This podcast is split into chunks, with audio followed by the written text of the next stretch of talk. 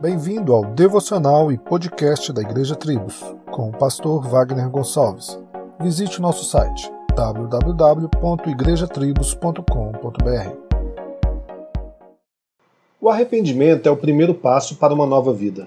É o que podemos ver no sermão de Pedro em Atos 2, quando 3 mil pessoas foram regeneradas pelo Espírito Santo de Deus. O próprio rei Davi teve sua grande experiência com arrependimento.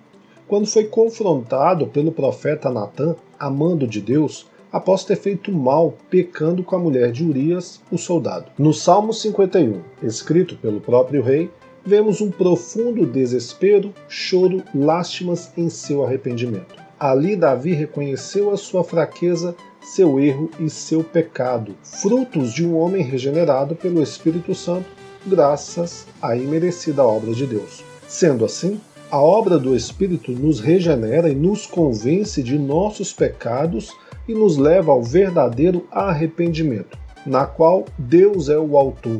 Aquele que é regenerado e arrependido perseverará na luta contra o pecado, conforme podemos ler em Colossenses capítulo 3. Tenhamos a consciência que toda obra feita em nós é obra de Deus, através da cruz de Cristo para Ele, pois Ele nos aperfeiçoa para a boa obra que Ele começou e com certeza terminará.